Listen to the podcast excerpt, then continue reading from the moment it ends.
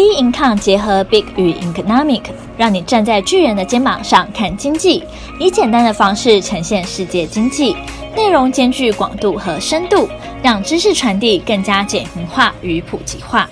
各位听众好，欢迎收听今天的小资生活理财树。那今天要跟大家聊的是淡淡的忧愁。诶，听到这个标题呢，就知道说起来讲一些鸡蛋相关的啦。鸡蛋呢，就是让很多人会觉得说，哇，为什么缺蛋缺那么严重？呃，最近呢，都一直在炒说鸡蛋涨价啊等等的消息。那连连锁的餐厅啊，就是 Sukiya 也宣布说，鸡蛋呢它严重缺货，所以呢，温泉蛋的餐点呢暂时停止供应。那连呢，我平常有些时候会去。的咖啡厅啊，吃的早餐，Komeda 咖啡，克美多。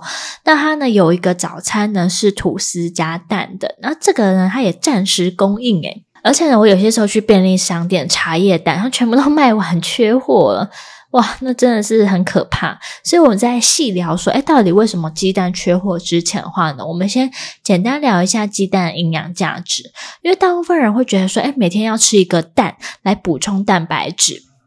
这个是没有错的，像蛋白部分呢，它是有助于修复身体的组织啊、皮肤啊、头发，还有制造荷尔蒙。那蛋黄呢，就含有丰富维他命 D 等等哦。那有些人他是比较喜欢吃蛋白，不喜欢吃蛋黄，会觉得说，诶，蛋黄这会有胆固醇。我觉得像我小时候也不太喜欢吃蛋黄了，我觉得。蛋黄为什么干干的？然后吞进去的时候会有给丢的感觉。诶，但是我长大之后觉得蛋黄真的是好美味哦。就是要吃蛋黄才好吃，那不知道各位听众呢，是喜欢吃蛋白还是吃蛋黄呢？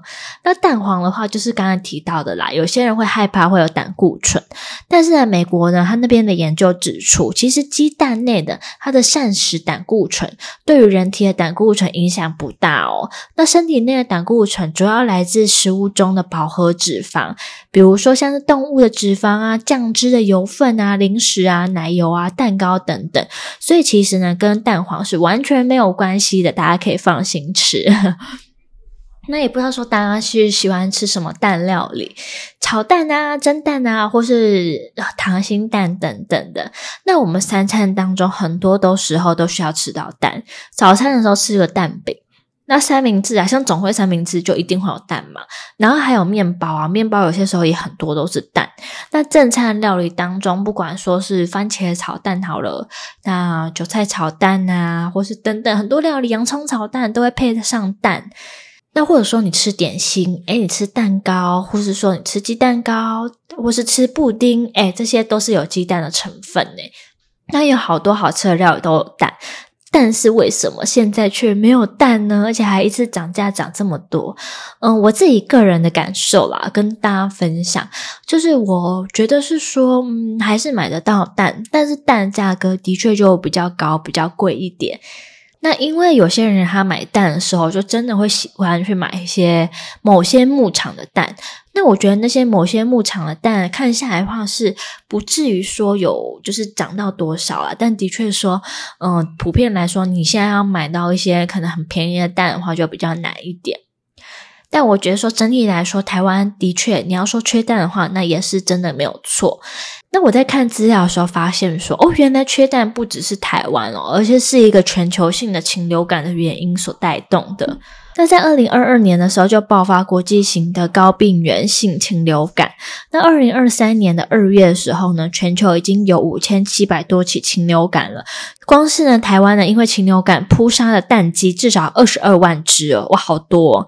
像美国的话，要有五千八百万只禽鸟死亡；欧洲的话，扑杀大概五千万只；那日本的话，只是扑杀一千一百万只的蛋鸡哦。同时间呢，气候呢也是影响到鸡蛋产量的一个原因。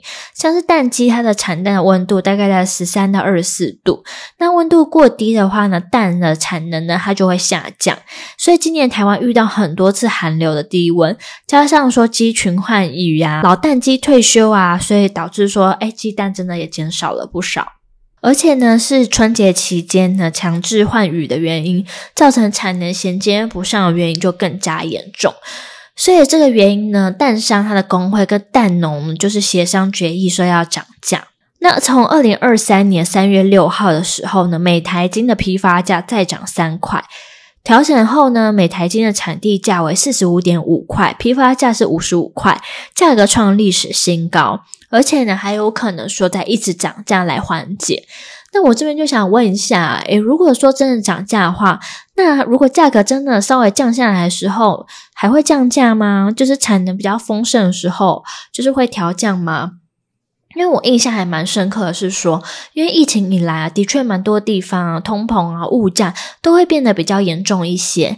那我们在前阵子的时候，我们去街头去做访问的时候啊，就遇到一个卖鸡蛋糕的店家，那那个店家就跟我们提到说，其实蛋真的是涨得很多。而且呢，同时呢都没有说调降的一个迹象。那现在的话呢，又涨得更多诶。那我觉得说哇，一般如果做生意的人，那这一块真的是很辛苦诶。刚才提到通膨这件事情，其实也是推升蛋价上涨的原因哦。像是说它饲料里面的黄豆、玉米、小麦啊，价格上涨，导致说这个饲料价格就是也变比较贵嘛。那都是连连环环相扣的啦。同时间呢，还有包裹鸡蛋的保鲜膜，还有到纸板、瓦楞纸这些呢都涨价，还有那个燃料费跟运输费增加的成本也一直上扬。这就是为什么说，哎，鸡蛋的价格啊，一直就是节节攀升的一个原因。那至于说鸡蛋的短缺还会持续多久呢？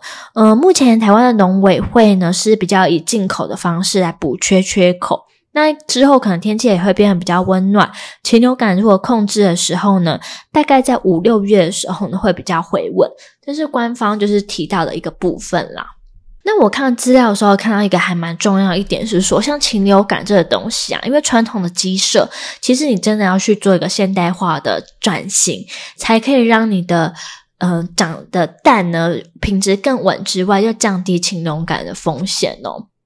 因为我们传统呢，蛋鸡场的环境很容易就变成说它的传播链啊，疾病的传播链这样子，像是鸽子啊、笼子啊，就是层层堆叠，所以说有上面的便便用下来，那也会不断的。